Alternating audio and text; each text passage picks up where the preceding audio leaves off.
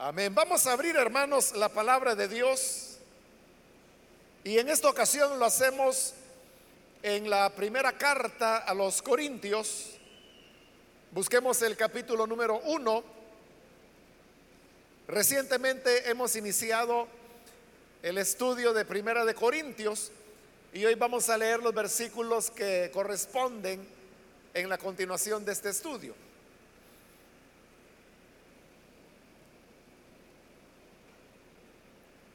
Nos dice la palabra de Dios, Primera de Corintios, capítulo 1, versículo número 10 en adelante. Les suplico, hermanos, en el nombre de nuestro Señor Jesucristo, que todos vivan en armonía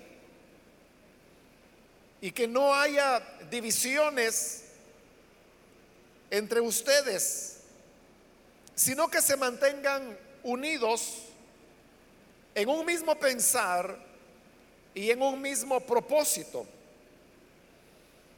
Digo esto, hermanos míos, porque algunos de la familia de Cloé me han informado que hay rivalidades entre ustedes. Me refiero a que unos dicen, yo sigo a Pablo, otros afirman, yo a Apolos, otros, yo a Cefas, y otros, yo a Cristo. ¿Cómo? ¿Está dividido Cristo? ¿Acaso Pablo fue crucificado por ustedes? ¿O es que fueron bautizados en el nombre de Pablo? Gracias a Dios que no bauticé a ninguno de ustedes excepto a Crispo y a Gallo. De modo que nadie puede decir que fue bautizado en mi nombre. Bueno, también bauticé a la familia de Estefanas. Fuera de estos, no recuerdo haber bautizado a ningún otro. Pues Cristo no me envió a bautizar, sino a predicar el Evangelio. Y eso sin discursos de sabiduría humana, para que la cruz de Cristo no perdiera su eficacia. Hasta ahí vamos a dejar la lectura. Pueden tomar sus asientos, por favor.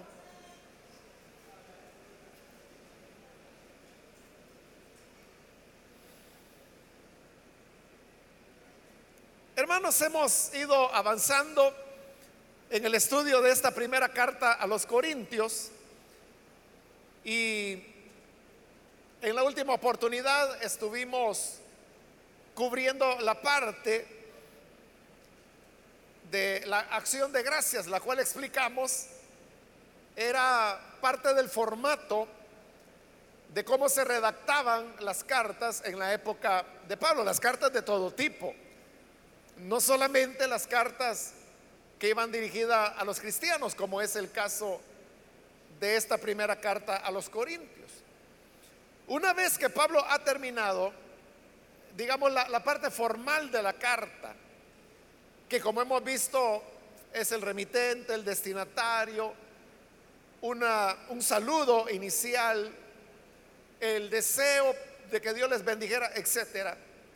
Inmediatamente Pablo pasa a desarrollar lo que es el primer tema.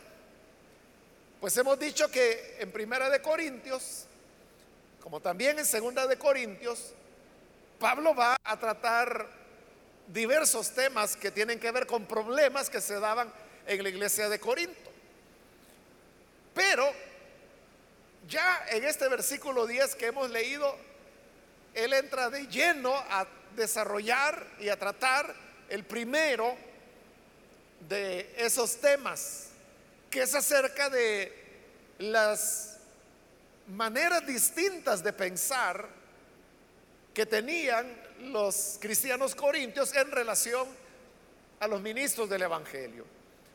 Este es un tema que él va a desarrollar extensamente porque comienza aquí desde el capítulo 1 y va a terminar hasta el capítulo 4. Es decir, que el capítulo 2, el 3, el 4 enteritos están dedicados a desarrollar este tema. Que comienza aquí en el versículo 10 del capítulo 1. En realidad, hermanos, eh, el tema no era solamente, como se ha entendido con frecuencia, que habían hermanos dentro de la iglesia de Corinto que tenían preferencia por un ministro, unos por uno, otros por otro. Eso era parte del problema, pero había algo que estaba detrás de todo eso. Y es que debemos recordar que, los corintios tenían una gran influencia de la cultura griega, lo que se llama el helenismo. Eso por no decir que muchos de ellos eran en sí mismos griegos. Y como nos lo dice de una manera muy resumida pero interesante el libro de los Hechos, en el capítulo 17, cuando habla de los atenienses, que eran los que vivían en Atenas, y Atenas era la capital histórica de Grecia. Entonces dice Hechos que los atenienses, lo cual se puede aplicar a los griegos, no se interesaban por otra cosa, sino por escuchar algo nuevo.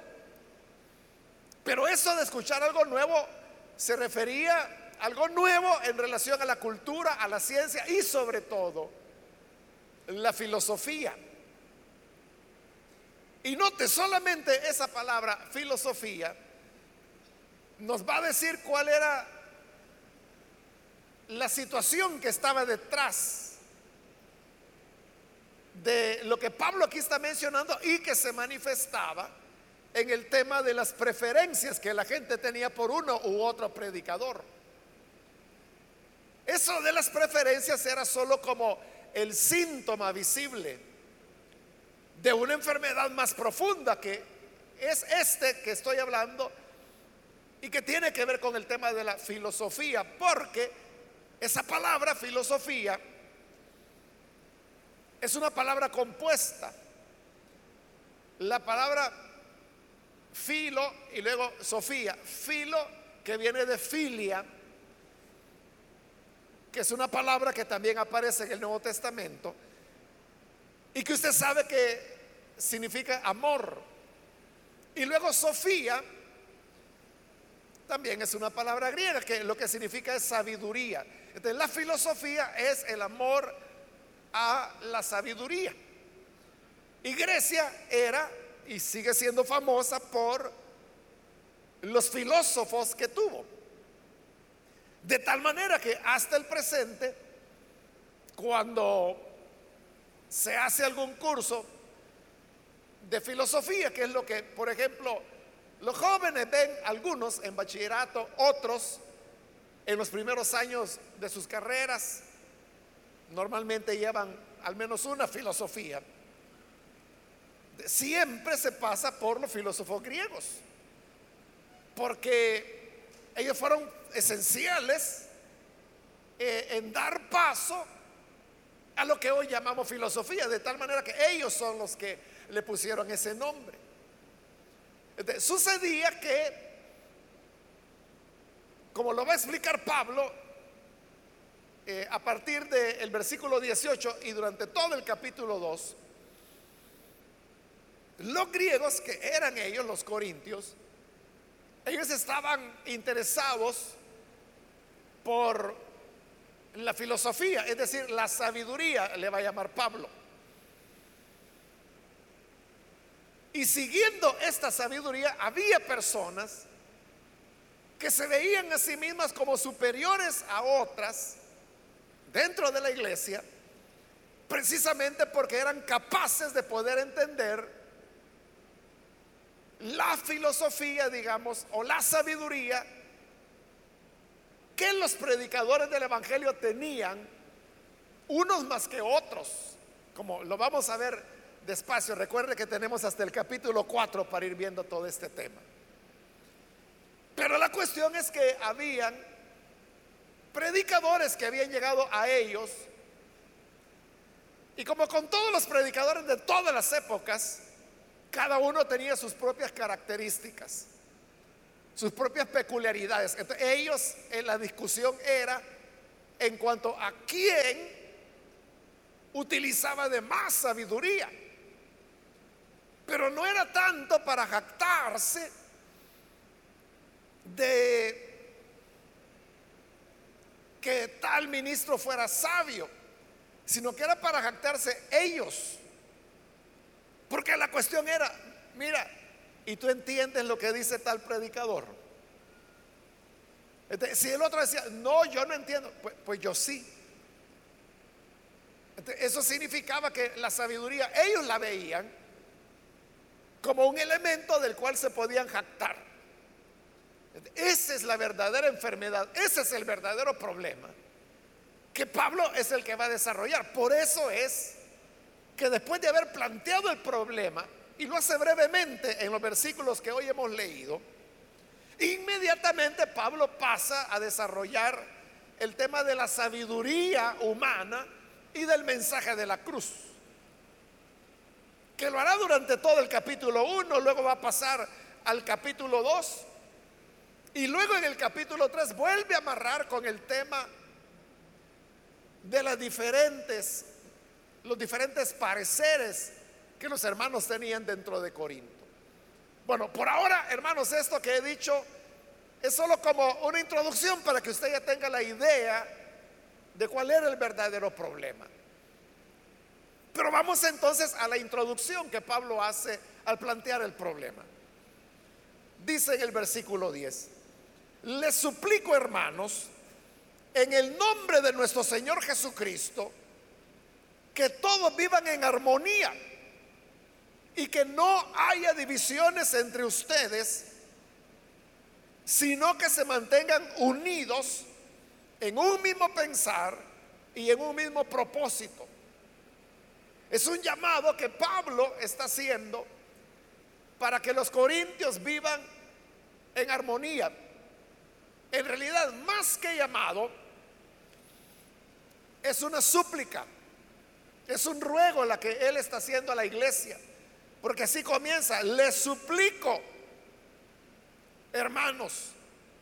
Y no lo está suplicando él, sino que dice, le suplico en el nombre de nuestro Señor Jesucristo.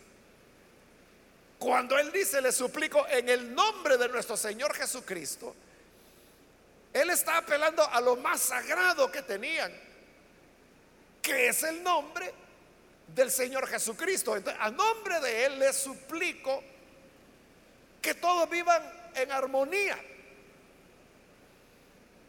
La armonía, hermanos, no necesariamente significa que todos vamos a ser iguales, que todos vamos a pensar igual, que a todos nos debe gustar igual, lo mismo. No. La armonía es como, como en la música. De hecho, pues uno de los componentes de la música es la armonía. La música tiene melodía, tiene ritmo, tiene armonía. Pero ¿qué es la armonía? La armonía es cuando las notas que dan los diferentes instrumentos concuerdan y forman una armonía. Pero note, armonía no es que todos los instrumentos estén dando la misma nota, porque entonces, sí, esa es música, pero hoy ya, ya, ni se usa, sino que es la música, por ejemplo, que se utilizaba en la Edad Media, que no, no llevaba armonía, sino que era eh, eh, todos cantando sobre la misma nota. Por ejemplo, eso es lo que hacían en los conventos. Porque los conventos se convirtieron durante la Edad Media en la reserva de la cultura, del conocimiento, de las escrituras. Y dentro de las expresiones culturales estaba el canto. Entonces, el canto en esa época era simplemente montado sobre una nota única y todos iban dando la misma nota. Luego fue cuando ya comenzaron a venir las primeras experiencias musicales, el contrapunto, que eran como experimentaciones, y eso fue creando la armonía hasta llegar a, las grandes orquestas, y lo cual pues hasta el día de hoy se continúa utilizando. Pero entonces vea, no se trata que, como le decía, que todos los instrumentos estén dando la misma nota, no, no, no. O sea, todos deben estar en la misma tonalidad, que es diferente, ¿no? Pero sobre esa tonalidad cada uno va construyendo sus propias notas, pero estas notas tienen armonía entre ellas. Eso es lo que forma la armonía, es lo que hace que la música se oiga hermosa. La armonía es lo que más toca la emoción de las personas. Porque usted puede decir, es que cuando yo oigo música siento algo que no lo siento de ninguna otra manera. O usted dice, es que la música, por ejemplo, puede expresar muchos sentimientos. La música puede expresar alegría, puede expresar amor, puede expresar enojo, puede expresar molestia. Y lo hace de una manera que otras, o sea, hay otras artes que lo pueden hacer, pero no de una forma que conecte tanto como la música. Por eso es que al que esté enamorado le encanta tanto andar oyendo canciones de amor. Es porque expresa lo que siente. Esa es la armonía. La armonía es la que conecta con las emociones humanas. De, igual manera, cuando Pablo les dice, les ruego que vivan en armonía, lo que él está diciendo, hermanos, cada quien puede, si a usted le gusta las camisas celestes, a usted le gustan las amarillitas, a usted le gustan las verdecitas, a usted le gustan las grises, o sea, use lo que quiera. Ahí le estoy poniendo un ejemplo de colores, ¿no? Pero uno puede tener preferencias de género de música, de tamaño de Biblia. A uno le gustan chiquitas, a otros le gustan grandes. Algunos ya no la usan porque la andan en el teléfono. Ya no se hallan andar con el gran libro, sino que ahí en el teléfono tienen no una, sino que 60 o más Biblias. Bien, pero no se trata de que al decir que debemos vivir en armonía, que todos vamos a pensar igual, que a todos nos va a gustar lo mismo. No, no. Se trata que cada uno seamos quienes somos, con sus gustos, con sus preferencias, con sus opiniones en relación a diversas cosas de la vida, ¿no? Pero en armonía en lo que respecta a la cruz y al Evangelio de nuestro Señor Jesucristo. Como más adelante Pablo lo va a decir, una sola fe, un solo Señor, un solo bautismo, un solo Padre de todos. En eso es donde, ahí es donde logramos la armonía. Aunque usted tenga diferentes preferencias, que a uno le gusta el tamal, que al otro le gusta la hamburguesa, que al otro le gusta la pupusa, y ahí anda, y ahí no, no, es, no es importante, hermano, qué le gusta a cada uno, coma lo que usted quiera, me debes, no le haga daño. Pero la cuestión es que aún con todos esos elementos podemos vivir en armonía. Y eso es a lo que Pablo está apelando. Él no está pidiendo, fíjese, él no está pidiendo uniformidad. No está pidiendo eso. Él lo que está pidiendo es armonía. Pero la armonía se construye sobre lo que es diferente. Y por eso le puse el ejemplo de la música. Después de haber dicho que vivamos en armonía, dice que no haya divisiones entre ustedes. Ahí, hermanos, hay que entender a qué se refiere cuando habla de divisiones. No se está refiriendo, allí, allí no se está refiriendo a las divisiones como comúnmente nosotros llamamos de las iglesias.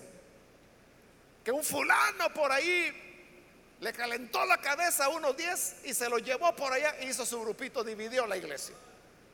No, no está hablando de eso Pablo.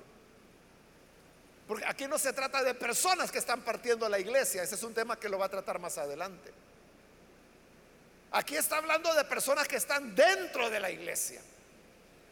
Pero estando dentro de la iglesia, no están en armonía con los demás. No se trataba, hermanos, ni siquiera de que hubieran grupos, no eran grupos. El grupo de Pablo, el grupo de Apolos, el grupo de Pedro, no era eso. No eran ni grupos. Él lo va a decir en el versículo 12. Me refiero a que uno dice, yo sigo a Pablo, pero yo, es decir, es una cuestión individual. Otros afirman yo a Apolos, otros yo a Cefas y otros yo a Cristo. Entonces siempre es yo, no es nunca en nosotros. Por eso le digo, la división no era ni siquiera que hubiera grupos, sino que eran las personas individuales que habían desarrollado sus propias preferencias hacia determinado ministro. Por eso reafirma en el versículo 10, ya casi al final, sino que se mantengan unidos en un mismo pensar y un mismo propósito. Ahora, en el versículo 11, él va a explicar por qué está haciendo ese llamado a la armonía. Dice el 11, digo esto, hermanos míos, porque algunos de la familia de Chloe me han informado que hay rivalidades entre ustedes. Recuerde que en la introducción explicamos de cómo había tres hermanos que habían ido a Éfeso, que era donde Pablo estaba, habían ido de Corinto a Éfeso. Estos tres hermanos eran Fortunato, Estefanas y Acaico, así se llamaban los tres. Y ellos habían traído una carta de los corintios a Pablo, donde los corintios le hacían preguntas al apóstol sobre una carta que antes Pablo les había enviado. Esa primera carta no se tiene, esa se perdió. Pero además de eso, hoy se está mencionando la familia de Cloé. Chloe es un nombre femenino. No se sabe en realidad quién era Chloe. Algunos han pensado que Chloe era parte de la iglesia de Corinto. Ese es el pensamiento tradicional. Y que había llegado a la familia de Chloe donde Pablo a contarle acerca del tema de estas discusiones que habían. Pero la cuestión es que si Cloé era parte de la iglesia de Corinto, y al hablar acerca del tema, entonces los de la familia de Cloé estaban formando parte de uno de los de las preferencias que se habían desarrollado dentro de la iglesia. Esto ha llevado a algunos que han pensado más el asunto a considerar que Cloé no era, no vivía en Corinto, sino que realmente vivía en Éfeso, donde estaba Pablo. Lo que se ha pensado es que Cloé era una mujer que tenía algún negocio, que obviamente no se sabe qué era, y que comerciaba con Corinto. Ya hablamos en la introducción también que Corinto era una ciudad donde era muy fuerte el comercio. Entonces Chloe enviaba a los de su familia para que fueran a Corinto a dejar productos, lo vendían y regresaban. Iban y venían, iban y venían. Entonces, como iban y venían, ellos sabían lo que estaba ocurriendo en la iglesia. Y por eso es que vienen a Pablo y ellos sí, ellos sí podían presentarle de una manera imparcial lo que estaba ocurriendo porque ellos eran externos, no eran parte de la iglesia. Estaban ahí de visita. Entonces ellos observaban y le contaron a Pablo la realidad de lo que estaba ocurriendo. Ahora note, Pablo no tiene ambajes en decirles lo que él sabe. Y él dice, me he enterado que hay rivalidades entre ustedes. ¿Cómo lo supe? Porque algunos de la familia de Chloé me lo informaron.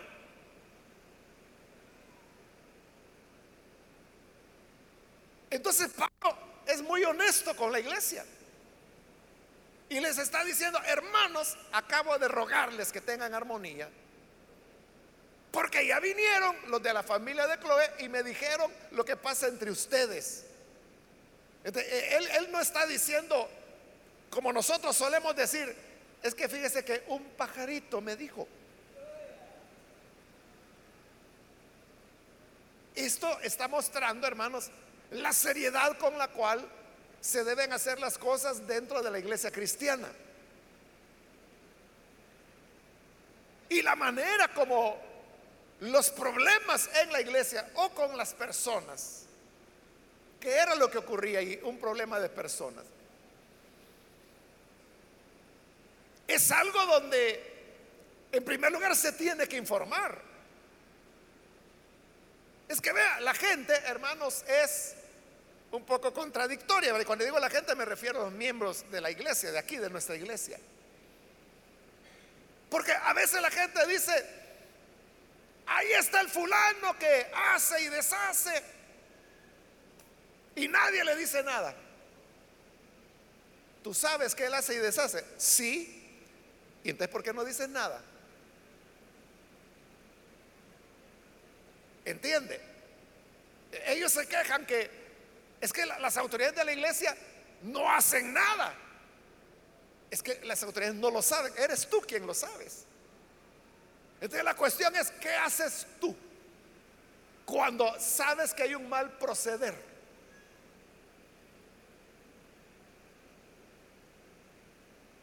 ¿Qué haces tú? O sea, normalmente lo que se hace es comentarle a otro. Fíjese que dicen que andan diciendo que dijeron que el compadre de la comadre de la señora que vive enfrente de la casa número borrado dijo esto o tal otra cosa. Eso es lo que se hace. Pero eso no es lo que hizo la familia de Chloé. Sino que se enteraron lo que estaba pasando. Este, van a la autoridad que es Pablo y le dice, hermano Pablo, esto, esto y esto es lo que hay en Corinto. Hay rivalidades. Así, ah, pues yo voy a hablar con ellos. Entonces viene y le dice, ya me enteré de lo que pasa. Ya me lo comunicaron. Y fue lo de la familia de Chloé. No había por qué ocultarlo. hay personas que a veces dicen, mire, pasa esto, esto, esto. Ah, bueno, está bien, entonces vamos a llamar a ese hermano y cuando venga, por favor, me repite delante de él lo que me acaba de decir. No, no, no, no, no, hermano, yo problemas no quiero. Si él le pregunta, usted dígale que es anónimo. Usted está anulando. O sea, vea, es posible que sea cierto lo que usted está diciendo. Pero en el momento en que usted dice, es que es anónimo, hay gente que bueno, ahí le estoy hablando de las personas que por lo menos tienen eso, que hablan con uno y le dicen esto y esto pasa. Pero no le vaya a decir que yo fui. No quiero problemas. por lo menos ellos dieron un paso que fue y hablaron, aunque no sirve de nada lo que están diciendo. Claro, porque no quieren ser testigos de lo que ellos saben. No uno, ellos son los que saben. Pero hay otros peores, ¿no? Que lo que hacen es enviar una carta, agarran un sobre de demos y ahí meten la carta donde se quejan y anónimamente. Esos están peor, ¿verdad? Porque uno ni sabe quiénes son. Y cualquiera puede decir cualquier cosa de cualquier persona. Y uno cómo sabe si es cierto o no es cierto. Entonces, sobre anónimos no se puede hacer nada. El mismo Pablo va a decir más adelante que todo asunto se tiene que definir por boca de dos o tres testigos. Entonces, si los corintios decían, ¿qué? ¿Que hay desavenencias entre nosotros? No, eso no es cierto. ¿Quién dice? Los de Chloe. ¿Quiénes son los de Chloe? Aquí estamos. ¿Y usted por qué lo dice? Porque yo lo oí a usted decir esto, esto, esto. A ti te oí decir, yo soy de Pablo. A ti te oí decir, yo soy de Apolos. A ti te oí decir, yo soy de Pedro. Yo lo oí. Eso es lo correcto. Eso es lo correcto. Entonces, cuando la gente dice, pero mire que no sepa que yo fui, entonces mejor no hubiera dicho nada. No porque no sea cierto. Otras veces, hermano, yo les he dicho que hay hermanos, hermanas que envían cartas anónimas y en la descripción que hacen las cosas, todo apunta a que eso es cierto, que es verdadero. Pero como es anónimo, ¿y uno qué hace? Uno no puede inventar, uno no puede llamar a las personas y decirle, mire, fíjese que recibí un anónimo donde dicen que usted tal y tal cosa. ¿Qué cree que va a decir la persona esa? Lo que va a decir es, y usted anda creyendo chambres, hermano. Pero cuando hay una persona, como la familia de Chloe, que sí, que den el nombre. Es lo que Pablo está haciendo. No es que la familia de Chloe diga, ay, ¿para qué Pablo nos mencionó? Hoy sí que nos va a odiar en Corinto. Mejor ya no vuelvo a decir nunca nada. No, los de Chloe sabían que ese era el procedimiento correcto. Hace años, hermano, aquí hubo un pastor que predicaba y que yo tenía años de oír solo cosas malas de él. Bueno, desde antes que el Señor en su designio pues me trajera para acá, para la iglesia, yo ya oía cosas malas de él. Cuando llegué acá en el año 97, seguía oyendo las cosas malas de él entonces yo me interesé por tratar de resolver ese problema. Pero cuando yo oía que alguien mencionaba algo, yo lo llamaba y le decía, oiga, usted dijo tal cosa, sí, pero usted cómo sabe. No, es que por ahí andan diciendo, ¿quién dice? Pues la gente, ¿cuál gente? O sea, yo lo que quería era seguirle la pista. Y quedaba así, como dicen, que decían, que dijeron. O sea, nunca se llegaba a nada. Y eran señalamientos serios. Y a veces yo venía y le preguntaba, pero mire, usted lo dijo, sí. ¿Usted es testigo? No. ¿Y entonces por qué lo dice? Es que eso toda la gente lo sabe. ¿Y quién es toda la gente? Todos. Pero usted me está diciendo que no sabe. Entonces no es toda la gente. Bueno, eso hermano duró años. Porque le tenían miedo al fulano. Hasta que un día llegaron dos hermanos, jóvenes, y me dijeron, hermano, este pastor anda en esto, esto y esto. O sea, lo mismo de que se le acusaba desde hacía años. Entonces yo le dije, ¿ustedes están dispuestos a dar testimonio? Sí, me dijeron, ah, aquí está, dije. Entonces lo puedo llamar. Y me pueden repetir delante de lo que me acaban de decir. Sí, me dijeron. Y lo mandé a llamar. Le dije, siéntese hermano.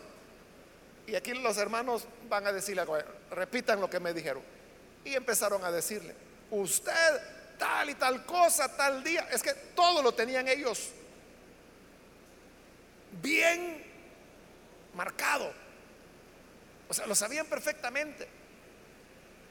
Sabían de dónde salía, a dónde cambiaba carro, porque cambiaba de carro para ir a hacer sus cosas. ¿Qué calles tomaba? ¿A dónde llegaba? ¿A qué hora llegaba? ¿Con quién estaba? ¿A qué hora salía? O sea, lo sabían todo y se lo dijeron delante de él. Y aún delante de ellos y del testimonio. Él decía, no, no es cierto. Y ellos se molestaron, los muchachos. Y comenzaron a decir, mire, sea responsable, hombre, sea hombre. Y comenzaron a darle más datos, más información. Bueno,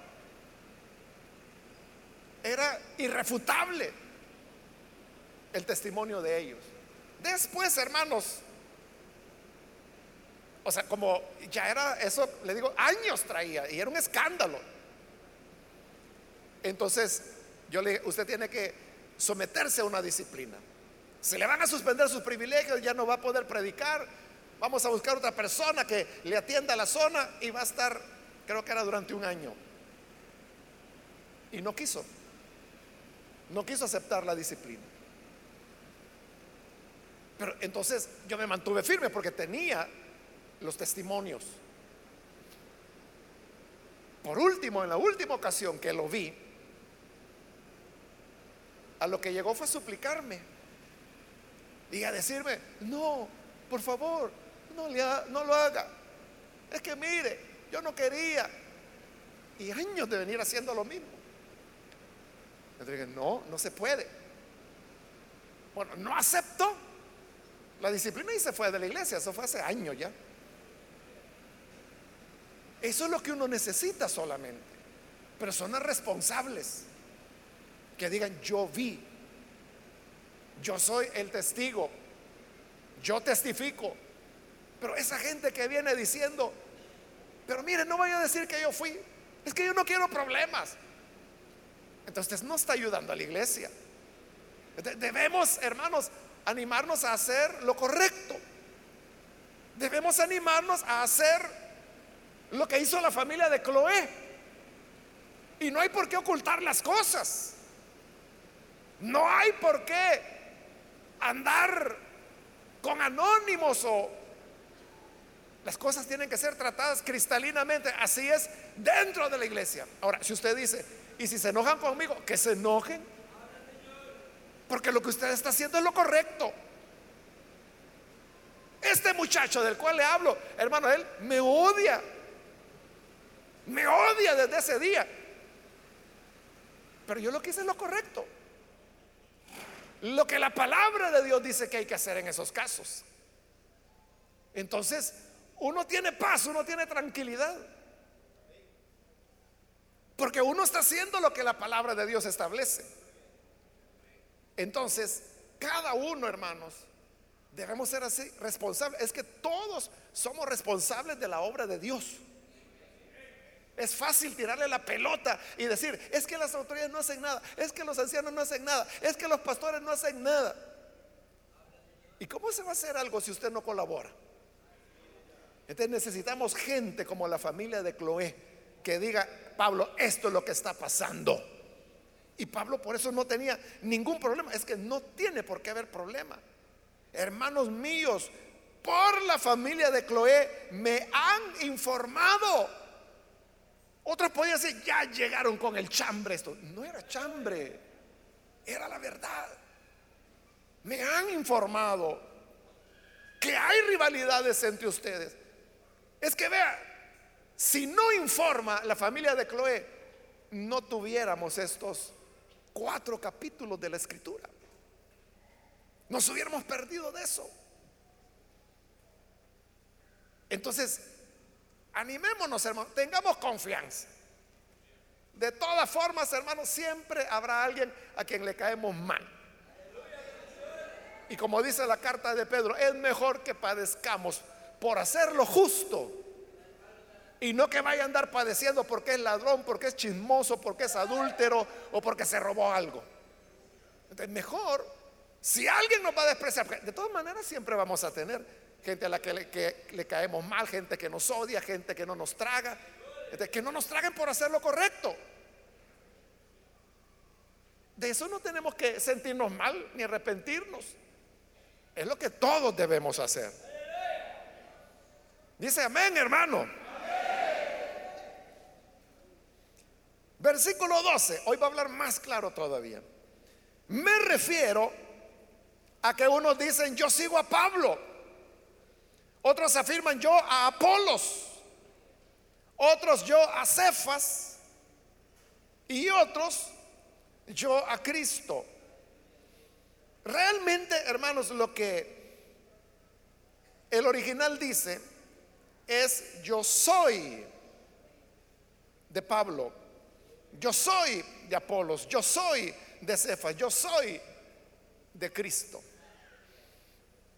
Porque esa es la clave para entender lo que después va a decir Pablo. Pero el problema fundamental no era tanto Cefas. Y tampoco era el problema fundamental los que decían yo soy de Cristo, que también era problema, como lo vamos a ver más adelante. El problema fundamental era entre Pablo y Apolos. O sea, no que Pablo tuviera un problema con Apolos. Más adelante vamos a ver cómo Pablo se expresa tan bien de Apolos. Entre ellos no había problemas y Pablo lo va a aclarar. El problema era entre los que tenían como su favorito a Pablo y aquellos que tenían como su favorito a Apolos. ¿Por qué digo esto? Porque de aquí en adelante,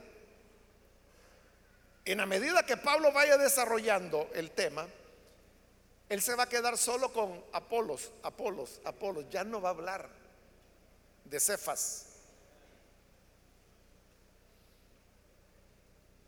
Y el otro elemento es porque sabemos quién era Apolos. Lo sabemos por el libro de los Hechos de los Apóstoles. Apolos era originario de Alejandría. Alejandría quedaba en lo que hoy es Egipto. Ya se llamaba Egipto también en esa época.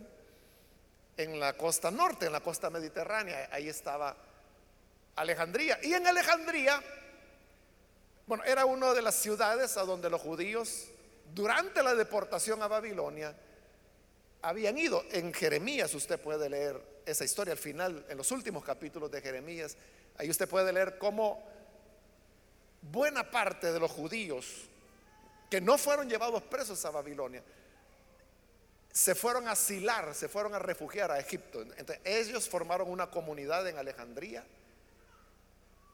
y desarrollaron mucho la cultura.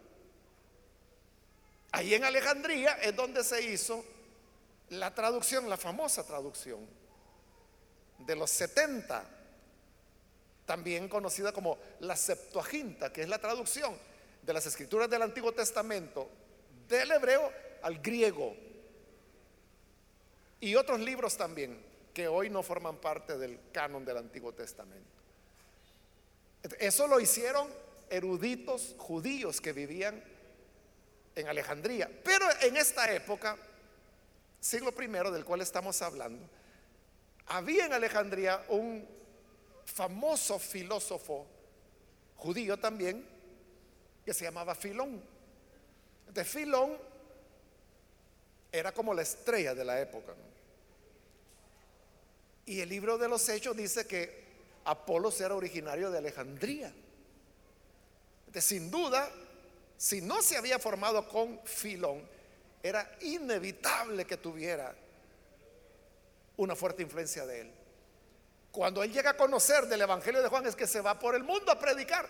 Y así es como llega a Éfeso. Al llegar a Éfeso empieza a predicar. Pero Pablo había dejado a Priscila y a Aquila en la ciudad porque él había ido a Jerusalén. Entonces lo oyen Priscila y Aquila. Y dicen, mira qué estupendo predicador es este Apolos. Porque tenía mucha sabiduría. Era la formación filosófica que él tenía. Pero esta pareja notaron que Apolos tenía una limitación. Y es que solo hablaba del bautismo de Juan, nunca llegaba a Jesús. Entonces un día Priscila y Aquila lo mandaron a llamar aparte, en privado. Y le dijeron, oiga, don Apolos, ¿Y usted sabe acerca de Jesús? No. Pero si sabe acerca de Juan, claro. Y sabe que Juan anunció que había uno mayor que él, que había venido. Sí, sí, claro, eso es lo que predico. Y usted no sabe que ese mayor ya vino. No. le explicaron que después de Juan había venido Jesús, quien era el Cristo. Y oiga, Apolos lo entendió el mensaje y lo creyó. Y entonces ya comenzó a enseñar, ya no el bautismo de Juan, sino que Jesús era el Cristo. Entonces fue que Priscila y Aquila dijeron, este es tan buen predicador que puede ayudar mucho a la iglesia de Corinto, que estaba del otro lado del mar. Entonces le dicen, ¿por qué no va a Corinto? Lo animan. Y Apolo va, así es como lo conocieron. Apolo era alguien que predicaba el Evangelio, pero la cosa es que lo predicaba con sabiduría. Pero cuando digo sabiduría me estoy refiriendo a lo que Pablo aquí va a llamar sabiduría humana. Es decir, la sabiduría por la formación académica que él tenía. Y no era que Pablo no fuera capaz de enseñar desde ese academicismo. O sea, Pablo lo podía hacer. Lo que pasa es que él les está diciendo ahí, cuando yo llegué a ustedes, me propuse no saber otra cosa, sino a Cristo crucificado. Entonces lo que hice fue presentarles el mensaje sencillo.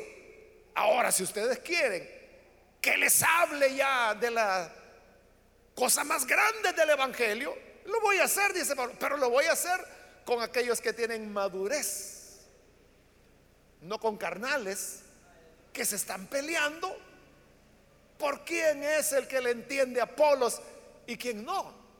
Ese era el verdadero debate. Como le digo, no era tanto que se jactaran de un predicador, era que se jactaban de ellos mismos. Porque ellos decían, no, es que para mí es Apolos, porque yo él entiendo.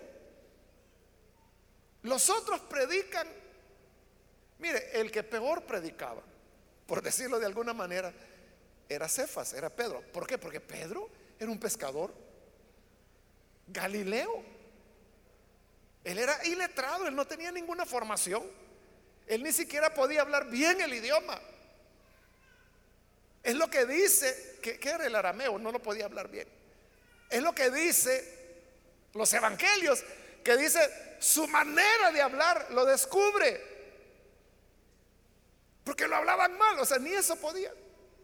Lo cual no significa que Pedro no anunciara el evangelio, por supuesto que sí.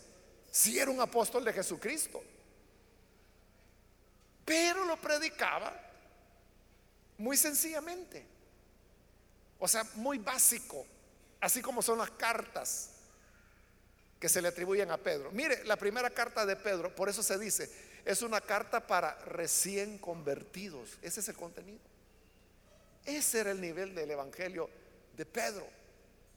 En cambio, Apolos, hermano, esta era una eminencia. Este era un hombre, hermanos, que predicaba con una, con el uso de palabras, de vocabulario, de un léxico que no era común entre la gente. Ahora, Pablo también era muy educado. Él se había formado a los pies de Gamaliel. Si acaso, si acaso Apolo se había formado a los pies de Filón, Pablo se había formado a los pies de Gamaliel. O sea, ahí estamos torre a torre. O sea, de la gente eminente de la época. Pablo tenía también una capacidad, como él lo va a decir. Eso dice que creen que mi mensaje es torpe, porque eso decían de Pablo. Ya voy a llegar y vamos a hablar verdaderamente palabras de sabiduría y vamos a ver quién tiene más conocimiento. O sea, no era que Pablo no tuviera esa capacidad. Es que él empatizaba con la gente. hablaba, es lo que él, va a decir también, hermanos, en esta misma carta. Él dirá, al judío me hago judío. Al gentil me hago gentil. Al que está bajo la ley me hago como que si yo estuviera bajo la ley. Al que está sin ley yo hago como que si estuviera. Es decir, él se acomodaba al público para que así decía, de todas maneras, salve a algunos. Eso es lo que le interesaba a Pablo. Alcanzar a las personas, sí para alcanzarlas. Él tenía que bajarse, lo hacía. Y es lo que hizo en Corinto. En cambio, Apolo no, él llegó hablando en sus altos vuelos, así como había aprendido en Alejandría. La gente creía, le entendía, pero no plenamente, no totalmente. Entonces, ahí es donde había algunos que se jactaban. Y dicen, ah, no, yo soy de Apolos. Yo sí le entiendo. Pero al decir yo le entiendo, ellos estaban jactando. Era como decir yo tengo la capacidad académica de entenderle a él. Entiende, el problema no era entre los ministros. Pablo va a decir bien claro que entre ellos no hay ningún problema. Es más, Pablo ni critica la manera como Apolo se enseña. Porque él dice, yo puse el fundamento, que es la roca, Cristo. Sobre él, cada uno, dice, cada uno vea cómo sobreedifica. Entonces, si ese es el estilo de Apolos, cosa de él. Hay que ver a él cómo sobreedifica. Cada quien tenía su forma de hacerlo. Ni siquiera eso critica Pablo. Lo que sí critica era la jactancia que se estaba dando dentro de la iglesia por el tema de que si se entendía, por eso es que de aquí es donde él va a sacar su discusión. Si alcanzamos a llegar al versículo 17, ahí lo va a ver, donde ella comienza a hablar del mensaje de la cruz en contraste con la sabiduría humana. Entonces, ahí tenemos Pablo, Apolos, y luego dice Cefas, que es Pedro. Es extraña la mención de Pedro ahí, porque Pedro no, no fue a Corinto, y menos en esa época cuando Pablo escribió esta carta. Pedro se había quedado en Antioquía. Entonces, ¿por qué lo mencionan? Es quizás porque de alguna manera había llegado alguna información. Y entonces Pablo lo pone, él es otro también, que tiene su propia manera de enseñar. Y luego dice, yo de Cristo, es decir, que ante esas arrogancias, digamos, que había, que alguno decía, yo soy de Pablo, yo soy de Apolo, yo soy de Pedro. Había otro que decía, no, no, yo no estoy con ningún hombre, yo soy de Cristo. Pero esto también Pablo va a decir que es malo. O sea, porque si yo digo, yo soy de Cristo, lo que estoy diciendo es que tú no lo eres. Y eso Pablo va a decir más adelante que eso es ser carnal igualmente. Entonces, versículo 13, Pablo se sorprende. ¿Cómo? Y así debe haber sido la sorpresa cuando los de la familia de Chloe le contaron lo que pasaba. ¿Cómo? ¿Está dividido Cristo? Más adelante Él va a explicar que la iglesia es el cuerpo de Cristo. Entonces, si hay disputas dentro de la iglesia, lo que se está haciendo es dividir a Cristo. Y luego dice, o pregunta más bien, ¿acaso Pablo fue crucificado por ustedes? Porque ya le dije que lo que dice en el original es yo soy de Pablo, yo soy de Apolos. Está hablando de pertenencia. Entonces Pablo dice, ¿acaso Pablo fue crucificado por ustedes? Porque es en la cruz donde el Señor nos compró con sangre. Le pertenecemos a Él porque Él pagó el precio. No fue Pablo para decir yo soy de Pablo. No le pertenecemos ni a Pablo, ni a Apolos, ni a Cefas, ni a ningún otro humano. Le pertenecemos a Cristo. Y por eso pregunta, ¿acaso Pablo fue crucificado por ustedes? Y la respuesta contundente obviamente es no. Pero hace otra pregunta, ¿o es que fueron bautizados en el nombre de Pablo? Eso Pablo lo, lo saca porque allá en Romanos él lo explica, él habría de escribir mucho después, Romanos, mucho después de esta carta. Pero en Romanos él dice, porque era su enseñanza, que los que han sido sepultados con Cristo pertenecen a Cristo. Entonces, el bautismo en agua es una expresión de pertenencia a Cristo. Por eso Él les pregunta, ¿acaso fueron bautizados en el nombre de Pablo? Para que estén diciendo yo soy de Pablo. Y lo mismo pudo haber dicho acerca de Apolos y de Cefan, pero se pone Él como ejemplo. La respuesta obvia también es no. Y ya que habló del tema del bautismo, dice en el 14, gracias a Dios que no bauticé a ninguno de ustedes, aunque Pablo fue el que le llevó el Evangelio, excepto a Crispo y a Gallo. Crispo es un nombre judío. Y en el relato que se hace del libro de los Hechos, de la obra de Pablo en Corinto, dice que los primeros que creyeron era de la sinagoga que había en Corinto. Entonces, algunos piensan que uno de ellos fue Crispo.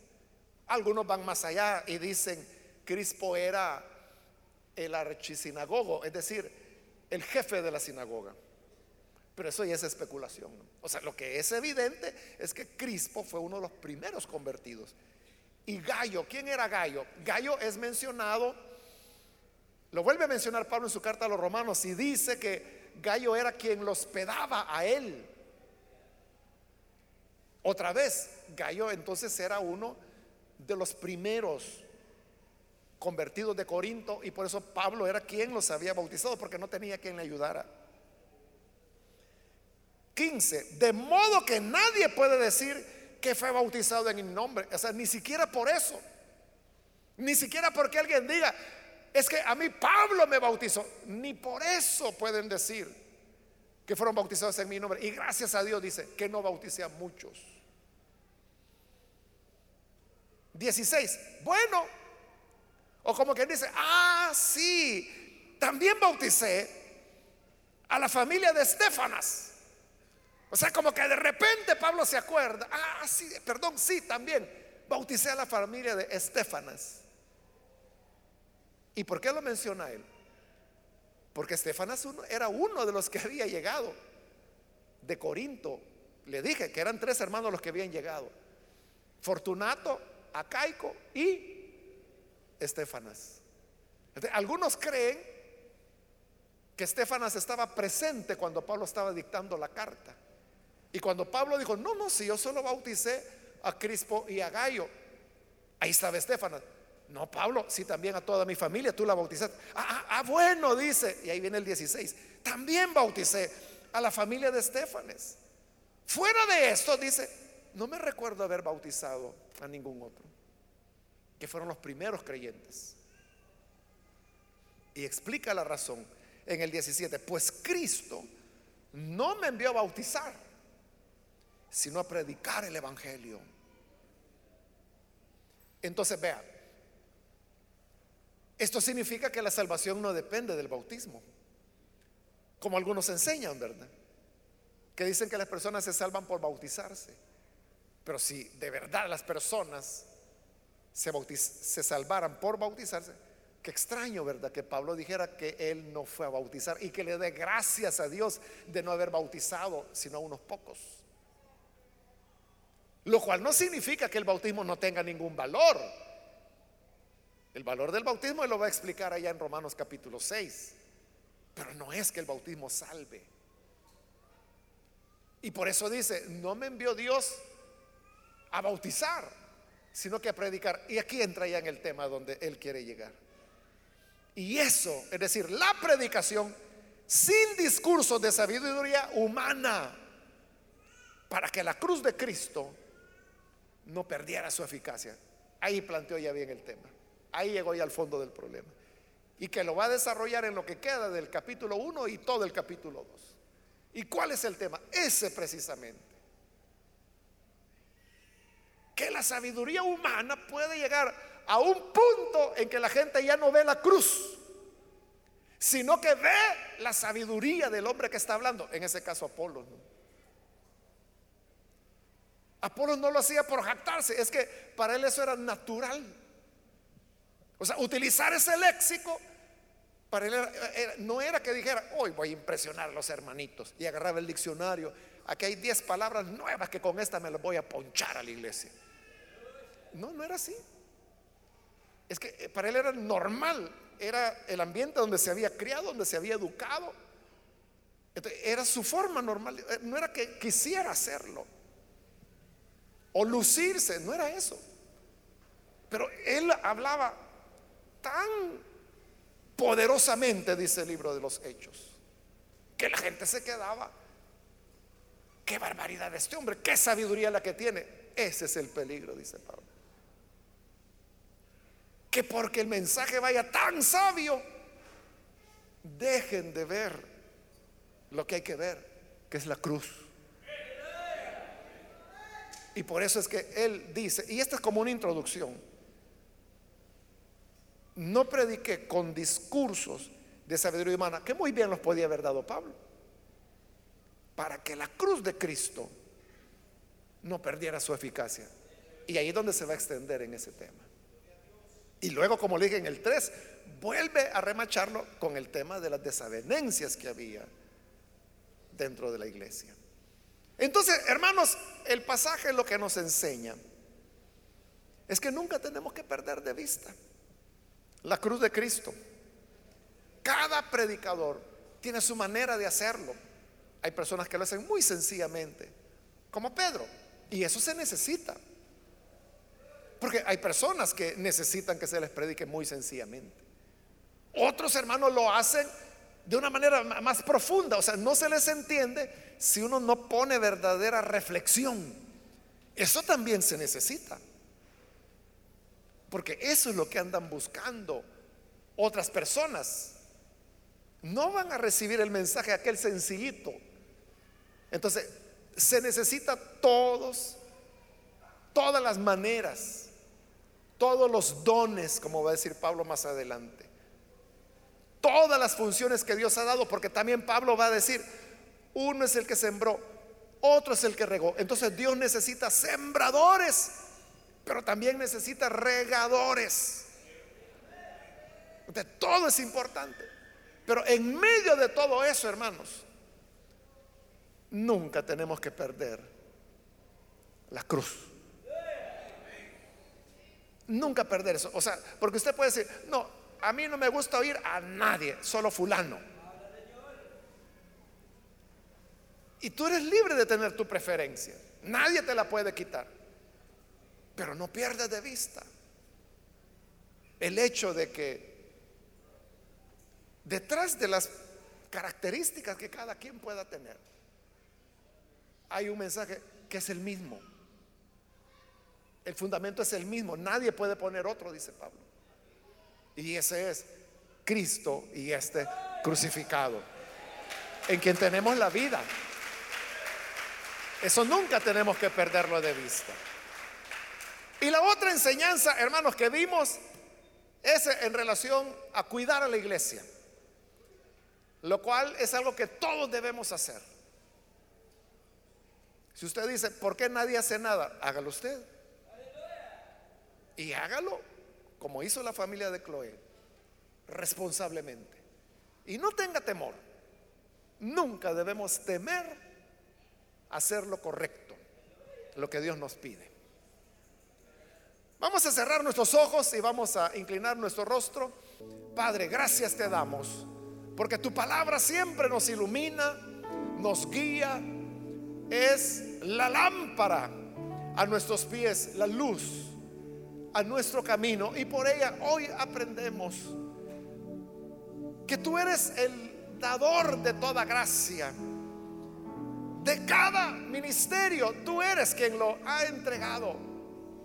Y por eso, Señor, hoy nosotros estamos agradecidos de la multifacética gracia que has dado a tu pueblo. Te pedimos por aquellos que a través de los medios de comunicación se están uniendo en esta oración para recibirte como Salvador. Perdónales, dales vida nueva para que te conozcan te amen y te sirvan. Y ayúdanos también a nosotros, Señor, a hacer siempre tu voluntad, a poder cuidar de la iglesia, hacerlo de manera responsable. Y ayúdanos para que podamos hacer siempre lo que tú deseas, tener en nuestra vista la cruz. Es nuestra petición por Jesucristo nuestro Salvador. Amén y amén. Amén. Dios es bueno.